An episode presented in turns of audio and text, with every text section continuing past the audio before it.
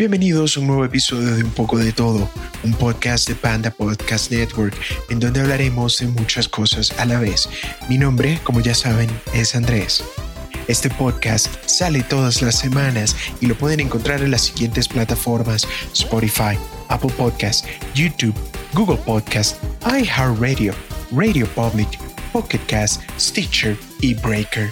Suscríbanse en YouTube y presionen la campana de notificaciones para que tengan la primicia cada vez que suba un episodio, así como su review de 5 estrellas en Apple Podcast. Recuerden que también pueden seguirme por Twitter e Instagram. Los enlaces están en la descripción de este episodio.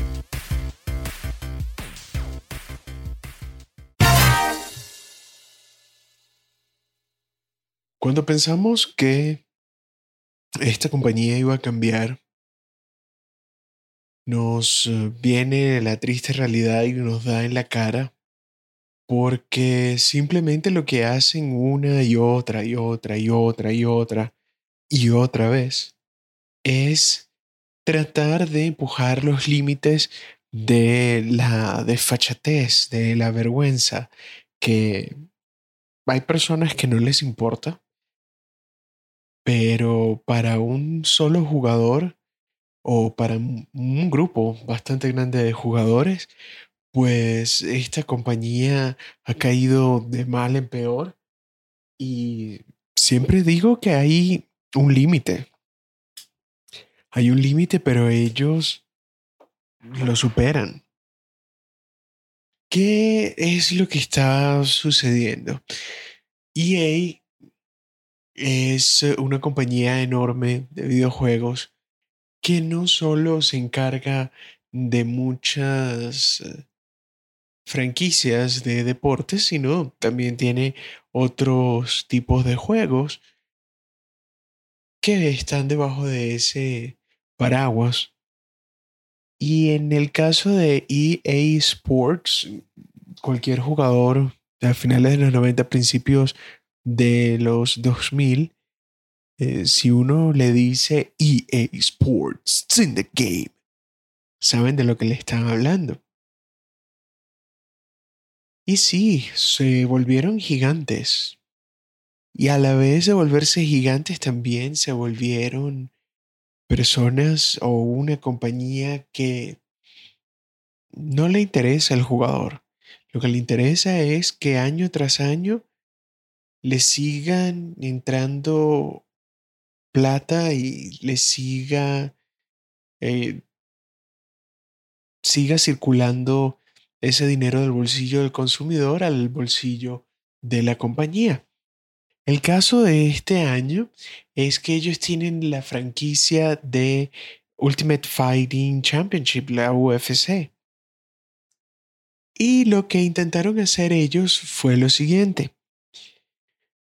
Para las personas que no han visto peleas de UFC, lo que hacen es entre peleas, entre espacios que tienen, eh, colocar publicidad. Y eso no está mal porque obviamente estás vendiendo tu producto y en cada espacio que tienes vas a meter una publicidad.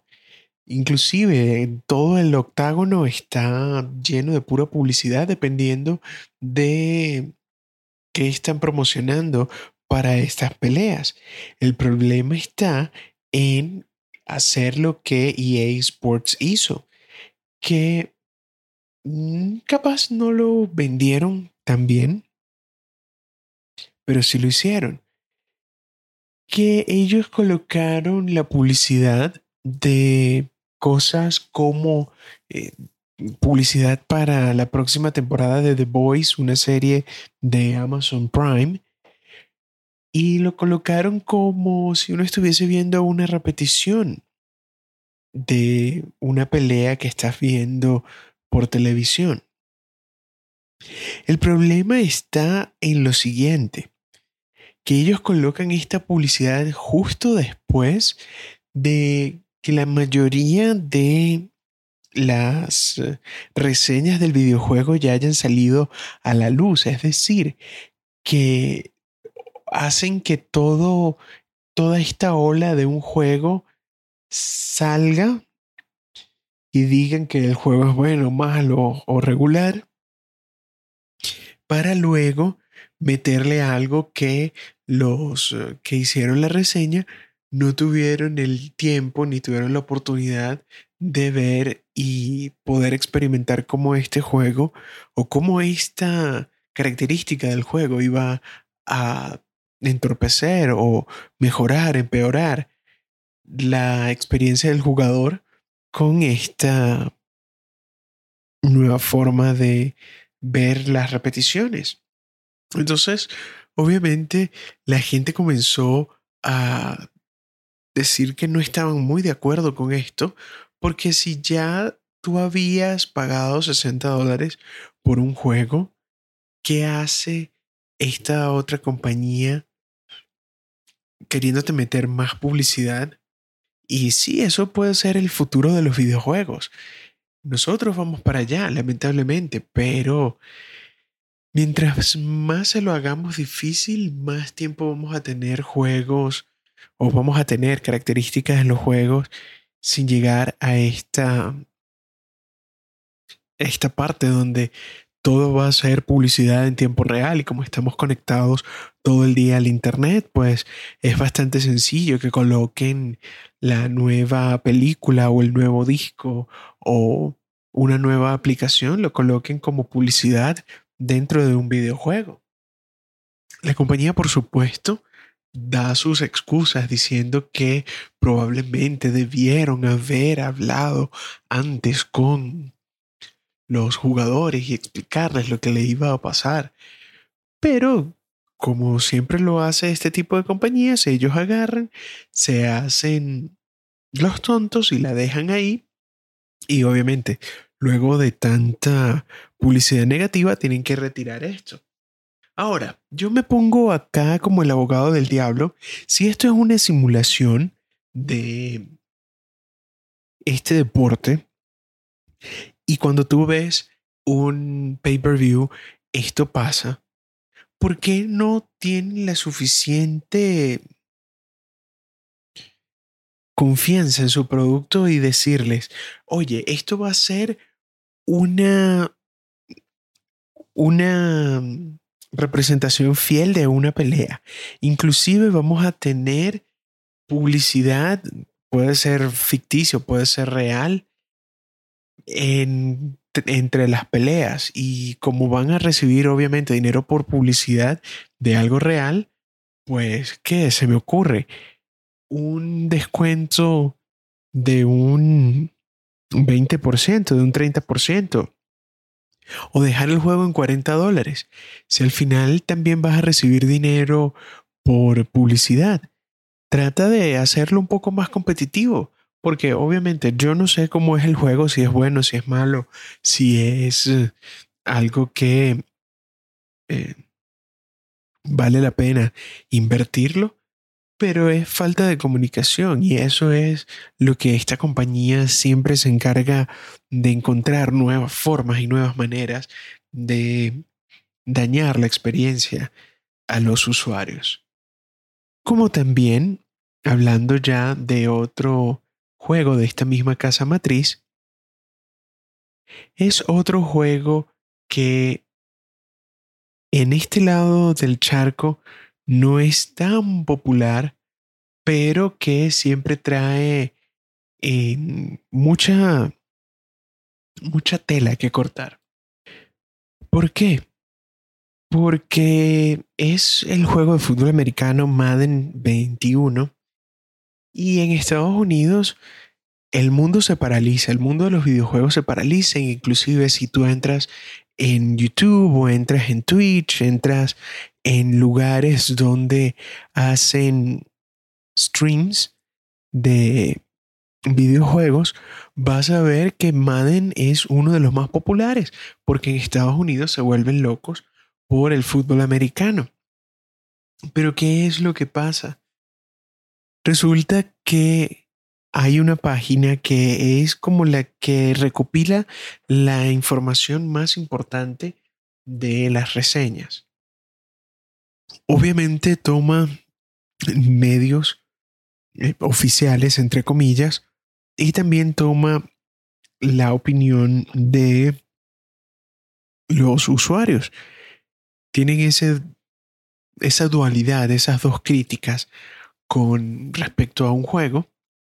Y resulta que el puntaje de 10, Madden 21 sacó 0.4 para PS4 y 0.6 para el Xbox. ¿Y por qué?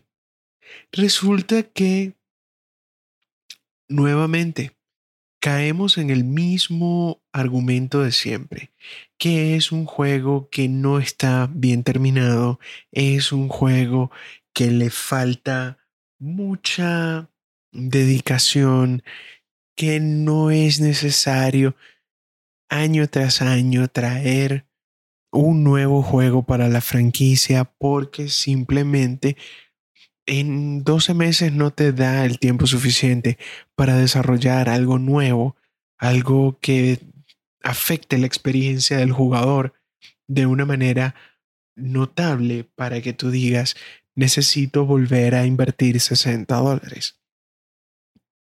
Mi idea es genial. Si ya tenemos juegos que son de suscripción, ¿por qué no hacemos eso? Traten de vender es la suscripción al servicio Madden, al servicio FIFA y cobren 5 dólares al mes. Y después de estos 5 dólares al mes, tienes derecho a poder eh, meterte todas las actualizaciones que tú quieras, tienes tiempo de poder desarrollar nuevas eh, estrategias o hacer el juego un poco más realista, traer parches que poco a poco vayas mejorando el juego, como lo hacen juegos como Fortnite, como lo hace el mismo Smite, como lo hace, no sé, cualquier otro juego en línea, porque este sistema está poco a poco cayendo en, en la desesperanza, porque si tú ves un salto cualitativo de una consola a la otra, por ejemplo, cuando fue el cambio del PlayStation 2 al PlayStation 3, que la diferencia en los gráficos tú decías, wow, esto es increíble.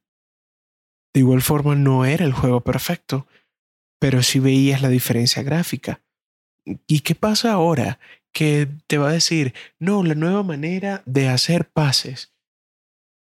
Que esa cuestión que te hace el equipo de marketing, que es algo nuevo en el juego, es algo bastante complicado de hacer y no es algo que tú vas a poder percibir todos los juegos.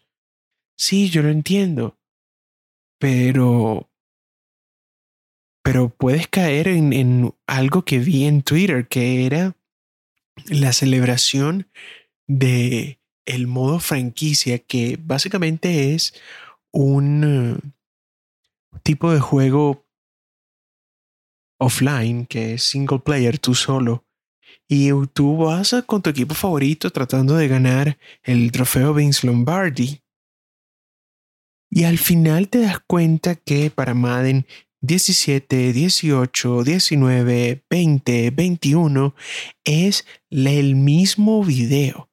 Es decir, cuadro a cuadro el mismo video cuando ganas el campeonato.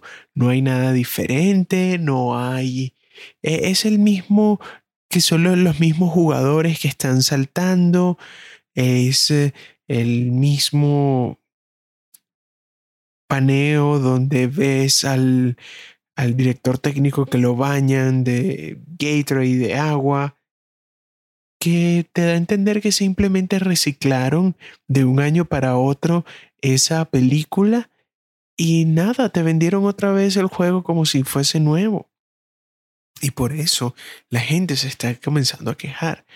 Que sí, va a tener un récord de ventas porque la gente es así.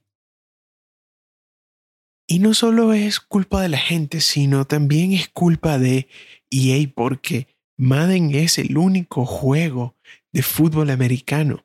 Por ejemplo, si tú tienes el otro fútbol, el que el 90% del mundo le dice fútbol, tienes dos gigantes que es EA o tienes a Konami con Pro Evolution y tienes, eh, si no te gusta uno, te gusta el otro. Pero ¿qué haces tú como fan si hay solo una opción en el mercado? Es muy difícil. Y lo entiendo y lamento mucho la persona que tenga que tener esa difícil opción, que lo que quiere es jugar un partido de fútbol americano, pero no tiene otra opción. Y lo que yo les estaba hablando el capítulo pasado, con respecto a las microtransacciones, que de eso les voy a explicar un poco más. Resulta que habían cosas en este modo de juego Ultimate Team, que es el de poder hacer tu propio equipo y jugar en línea, que siempre sacan a estrellas ya retiradas para seguir motivándote a gastar plata, porque no solo estás contento con el contenido de semana a semana, decir, bueno, estos son los jugadores destacados, que en un principio un jugador era, su valoración era de 80, pero como le fue muy bien esa semana, pues va a ser 86. Y allí lo tienes. Tienes esa otra peguita que te va a hacer traer más, eh, más eh, jugadores a tu, o más dinero a tu modo de juego. Porque aparte de ese jugador destacado, siempre te va a salir la leyenda y entonces, como tú eres fanático desde hace mucho tiempo, te ponen a los jugadores destacados de hace muchos años y wow, qué emoción, es impresionante. Entonces sí, tienes esa otra opción que es la otra manera de sacarte la plata, que es de buscar a las leyendas y también poner diferentes tipos de leyendas, es decir, el mismo jugador cuando era un novato, cuando estaba en su apogeo y cuando estaba cerca de retirarse. Entonces multipliquen a ese jugador que lo vas a tener tres veces, multiplícalo por otros 50, otros 100 y tienes mucho, mucho contenido que ese contenido puedes llegar a él con dos formas. O pagas dinero para poder intentar ver cómo es tu suerte, si te sale el jugador que tú quieres, o también lo que puedes hacer es jugar muchísimo, muchísimo, muchísimo, muchísimo para tener las suficientes monedas para poder comprar un sobre y ver qué es lo que te sale, o jugar en el mercado, que también es otra de las maneras. Que quieres al jugador está allí porque un otro jugador te lo está vendiendo y por supuesto tiene un precio que dependiendo de lo raro que sea el jugador o qué tan bueno sea y todos los juegos de ese estilo lo tienen. Eh, MLB The Show también tiene algo parecido sin llegar al, punto de querer obligarte a gastar dinero real por intentar tener a las leyendas de ayer. Lo que sí es bastante curioso es eh, que el juego va a seguir ganando mucha plata. Tiene muchísimas críticas y hay un número de jugadores muy grande para poder estar metido en este juego. Y bueno, si no quieres jugarlo, perfecto, no lo hagas. Yo honestamente no, no lo haré ya. Esa época como pasó y de meterme a jugar online no creo que sería muy bueno, así que yo conozco mis limitaciones. Yo conozco mis limitaciones, muchas gracias, se les quiere mucho, pero no. Muchas gracias, pero no.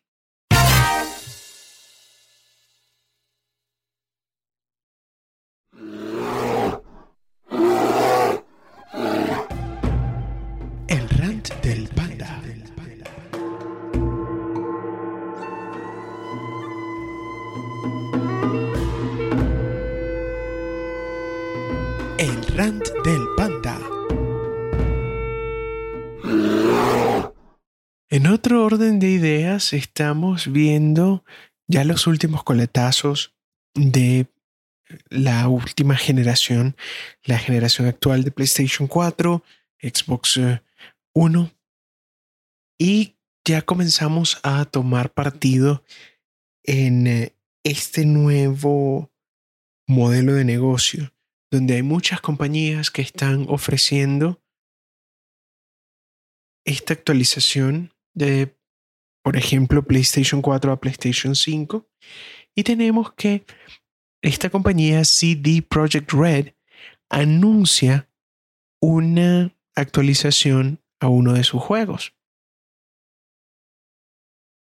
Cuando esta compañía que ofrece The Witcher, que sí es esta serie de Netflix que salió hace un par de meses, está basada en este videojuego.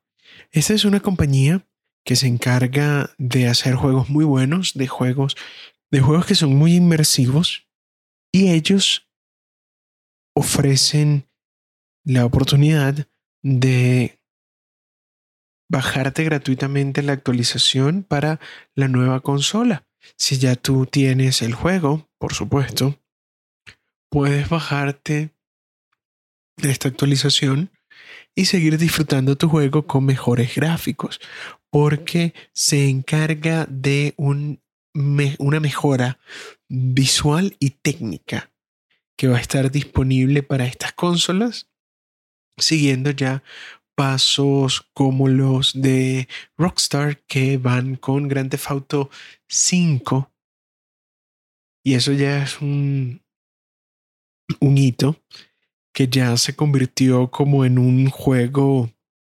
de este estilo, de el estilo de Warcraft, porque el último Grand Theft Auto se estrenó hace ocho años. Era el 2012. El 2012 y todavía seguimos con Grand Theft Auto 5, que es la joya de la corona de Rockstar, pero ya han pasado tres generaciones, Play 3, Play 4 y ahora para Play 5. Y como tenemos esto tan bueno, obviamente vamos a tener lo que no es tan bueno. Porque tienes a otras compañías que aparte de cobrarte el juego como tal, te van a cobrar esa actualización para pasar de PlayStation 4 a PlayStation 5. Que van a ser 10 dólares, sí, pero también tienes compañías que no te están cobrando eso. Así que es eh, una, una oportunidad muy bonita de ver cómo vamos a hacer esta transición. Ya el gigante de las computadoras Microsoft en la semana pasada dijo que su consola, la que es uh, un poco más pequeña, que es el Xbox Series S, va a salir en un precio de 300 dólares con la otra, la serie X, que es ya la versión completa o como se diría con todos los jugueticos, costando 499 y este miércoles 16 de septiembre vamos a tener un evento PlayStation. Y todo parece indicar que allí Sony responderá ese órdago que le lanzó Microsoft al tener que confirmar este leak que la semana pasada nos dijo el precio del, Xbox Y ahora estamos a un par de días de ver esta nueva forma de jugar. Veremos, veremos, ya les contaré. También quería explicarles un poquito más entre lo que es pay to win y microtransacciones, porque ya es un hecho que están aquí para quedarse. A muchas personas no les gusta, pero hay que ver cómo esto puede afectar de una manera positiva a nuestro videojuego. ¿Qué son las microtransacciones? Según Wikipedia, son un modelo de negocio donde los usuarios pueden comprar objetos virtuales mediante micropagos. Esto significa que es comprar cosas virtuales a partir de dinero real. Y esto lo ves en juegos de tipo free to play y en servicios en línea como los de Steam u Origin. Free to play es gratis para poder descargarlo, pero tienes la oportunidad de invertir dinero real en el juego, ya sea por medio de skins o de más vidas o de una nueva arma. Y las microtransacciones se pueden simplificar a comprar algo en algún juego porque, como ya les dije, no solo es un skin que cambia la apariencia del personaje, sino que también tienes la oportunidad de obtener algún tipo de ventaja, porque eso es lo que se conoce como un pay to win. Como su nombre lo indica, es pagar para poder tener la ventaja, ser superior o simplemente eh, poder tener el mejor tipo de jugador o de herramienta pagando con dinero real. Y aquí es donde tenemos este debate, cuándo es bueno y cuándo es no. A mí me llama la atención a la hora de, de ver las microtransacciones cuando no te afecta el modelo del juego. Es decir, es lo que pasa, por ejemplo, en Fortnite, que le puedes poner cualquier cosa, una camisa diferente, lo puedes disfrazar como un superhéroe, puedes tener eh, herramientas del superhéroe y todo aquello, pero simplemente va a ser cosmético. En el momento que tienes, como por ejemplo lo hablamos en FIFA, de poder comprar, no sé, a Ronaldo Nazario, ya en una parte sería un pay to win.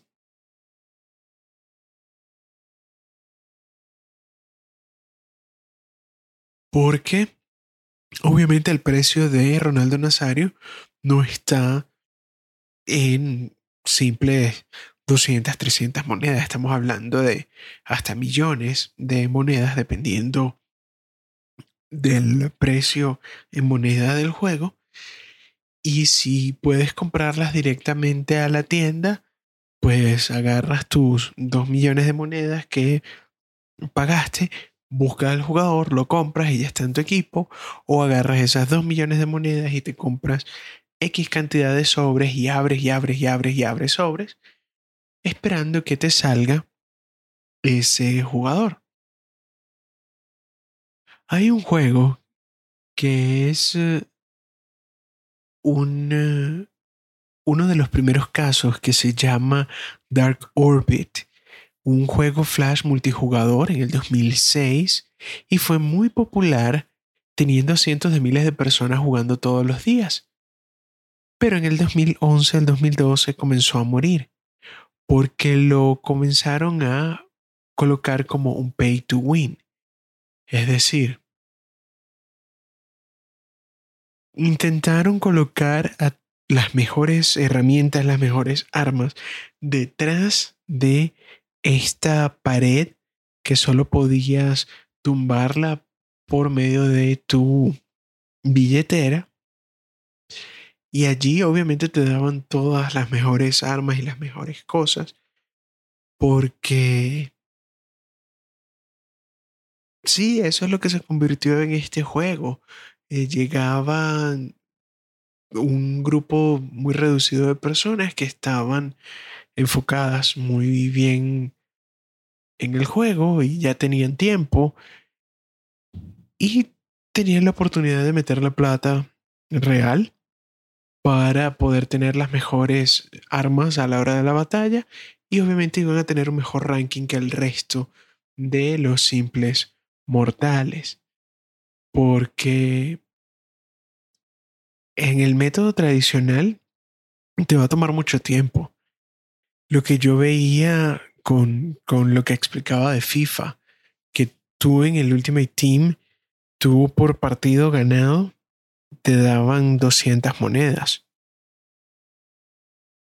Y al, a la hora de, de querer uno de los mejores jugadores del juego, eran 2 millones de monedas. Entonces, saca la cuenta cuántos juegos tú tienes que ganar, simplemente ganar, para poder llegar a una cantidad respetable para que tú puedas tener tu propio equipo.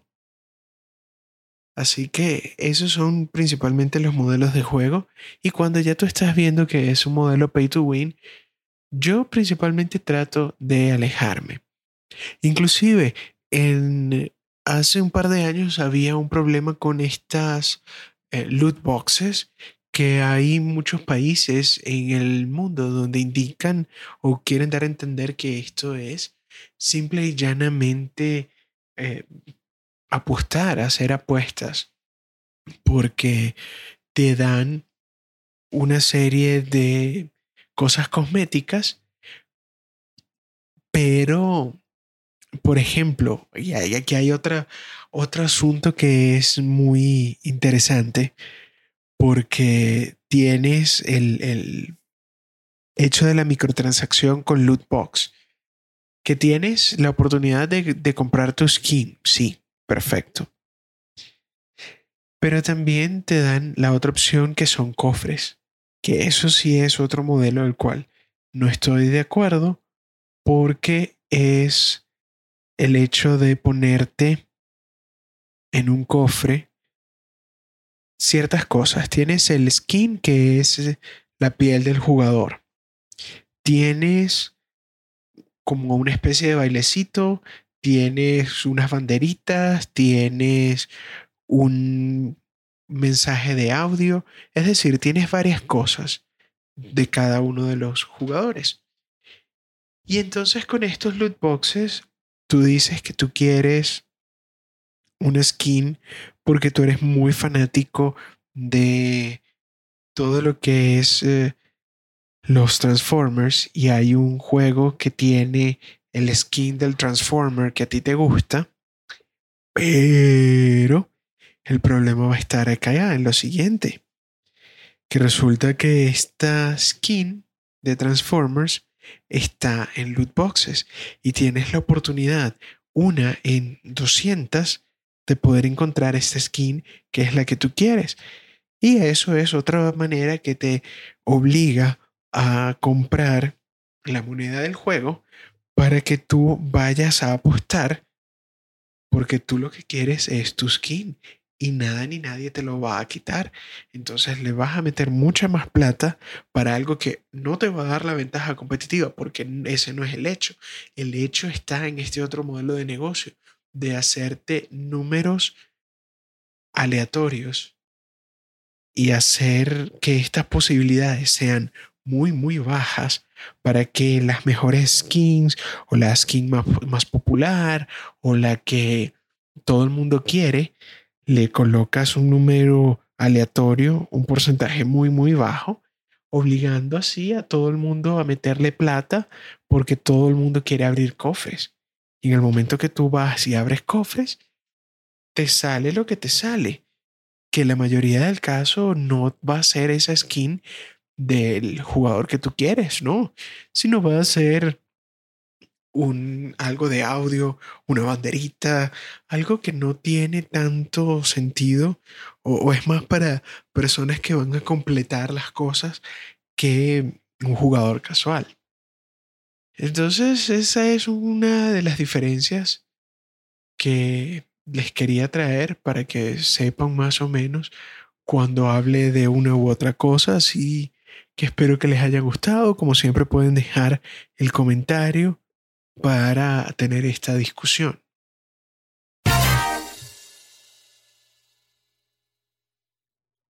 Esto es todo el tiempo que tenemos por el día de hoy. Si les gustó el episodio, compártanlo con un amigo y anímense a suscribirse al podcast en su plataforma preferida para que tengan la primicia apenas el episodio suba a la web. Esto fue un poco de todo y hasta la próxima.